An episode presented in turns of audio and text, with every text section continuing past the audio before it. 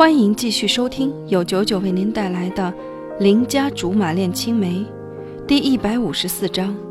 我被明主了，眼瞅着风贤已经从罗苏和黄盖手里抢到了我今晚的监护权，我哪肯就范，挥舞着我的手臂喊道：“没事儿，我还能走。向前进，向前进。”我一路高歌前进，刚走两步我就趴下了。原因很简单，我大手一挥，把罗苏和黄盖打跑了。我又刚好犯了软骨病，一溜烟儿就不见我的人影了。再一找，我正在地上趴着呢，还是脸先着地，回天无力。半晌之后，大家开始七手八脚来扶我，估摸着是因为大家都喝的脑筋不清楚了，眼睛也不大行。我起来之前，隐隐觉得又被人踩了几脚。别，你们谁都别扶我，我还清醒着呢，我能走。于是我豪情壮志，可是。没人在听我的话，不是特别担心我，而是扶我起来一次真心不容易。你们都先回去吧，我来。风贤怎么就那么没有眼力劲儿？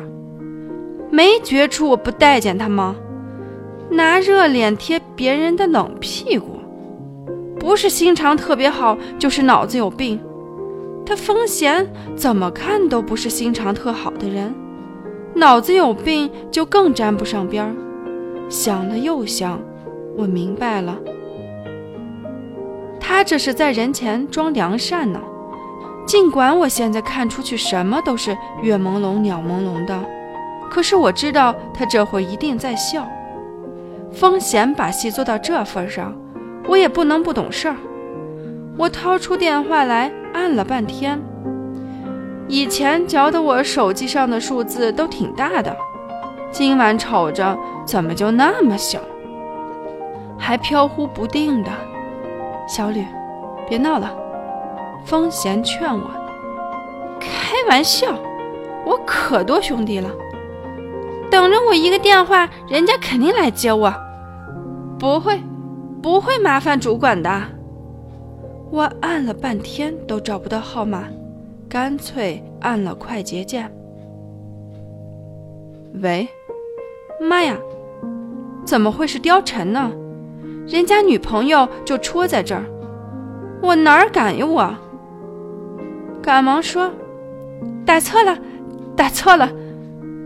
挂掉电话，再打一个，这回没错。我冲着电话吼：“董卓。”你在哪儿呢？隐隐觉得大家都在看着好戏。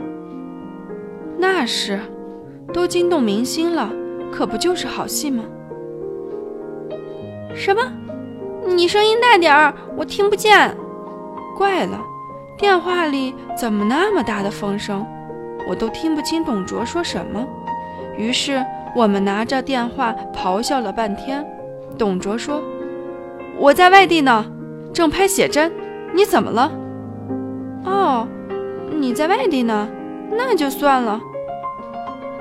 哦，你在外地呢，那就算了。别啊，听你声音不对劲儿，你到底怎么了？他倒是着急我。这兄弟没白当。我说，我喝多了，走不动道，寻思着让你来接我。既然你不在，那我找别人好了。其实我也真不知道还能找谁，于是大家决定举手表决。在风贤的提议之下，除了我之外的人都举手，因此我被民主了。散伙之后，风贤叫了代驾，我上了他的车，几个弯一甩，我便发晕。几个弯一甩，我越发晕乎乎的，只想吐，心想着坐人家的车不能太失礼。我强忍着，好几次都到嗓子眼了。我一个意志坚决，又咽了下去。反复几次，我实在兜不住了。停车！停车！司机被我的阵仗吓到了，赶紧一个急刹车。着不着急还好，一着急，我当场就吐了自己一身。吐完之后，只觉得臭。除此之外，我很不好意思的睡过去了。